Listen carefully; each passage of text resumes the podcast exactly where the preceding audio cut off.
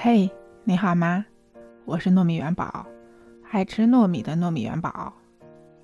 我问你个问题啊，你知道为什么学校不让早恋吗？你是不是觉得是因为早恋会影响学习啊？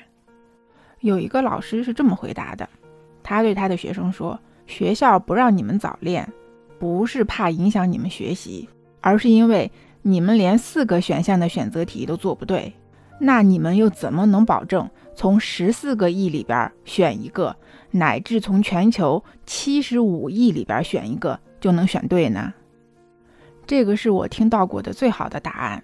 所以你看，这中国文化呀，博大精深。那怎么说话呢，也是门艺术。那就像我这种情商比较低的人，是真的不怎么会说话，天天就有什么说什么，直来直去的。所以我同事都叫我直女。我喜欢看张雪峰老师他讲课的视频，说有一次啊，他去那个抚顺石油学院去讲课，到那儿以后，他发现这个学校的学生就有点不自信，然后他就对这些学生说：“你研究生去面试的时候，你要抱着一种舍我其谁的心态去。那比如说你到那儿哈，可能有人会跟你说话，他问你，哎，同学，你是哪个学校的呀？你告诉他啊，我是抚顺石油学院的，抚油的。”然后他会告诉你，好，我是东北大学的，你知道吧？他有可能就是故意来恶心你的。你们都在这儿面试，那很有可能你们就是同一个专业的竞争对手，所以啊，他就故意来恶心你。那这个时候，你千万不要被他恶心到，被他恶心到，那你就输了。那么你可以这么回答他，你跟他说，你一个东北大学的，跟我一个辅油的考一个分儿，我要是你，我要是在东北大学，早就保研了。你看，人家是这么鼓励学生的。那如果是我，我就最多只会说：“哎呀，你不要搭理他，你是最棒的。”很有可能，我越这么说，那他就越紧张。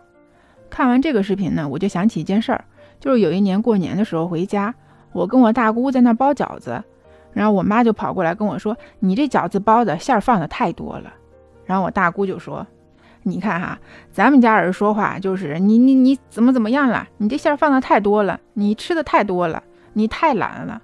如果是我婆婆，我婆婆就会这么说：“宝贝儿，哎，你这饺子包的馅儿可真多呀。”其实这件事儿哈，我印象特别深刻，因为这是我第一次体会到说话的艺术。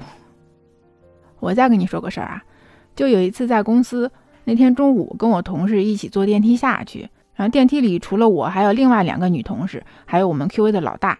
然后就一个女同事跟那个 Q A 的老大说。哎呀，男神，你知道我有多崇拜你吗？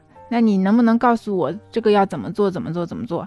我们 Q A 的老大呢？他是一个六十多岁的老头，然后头发都是花白的，就是你能想象得到一个快四十岁的女人对着一个六十多岁的老头叫男神，而且还是嗲嗲的，你知道那种画面有多惊悚吗？我当时我那个鸡皮疙瘩一下子就起来了。真的啊，我见过拍马屁的，没见过这么拍的。其实拍马屁这事儿吧，我觉得挺正常的，但是咱至少得注意点分寸吧，是不是？就有一次我们部门一起吃饭，然后我领导呢就把她老公带上了。其实她老公长得特别帅，就有点像年轻时候的潘粤明，我们私底下都叫他姐夫。然后我领导呢，他有一个小爱好，就是喜欢收集香水儿。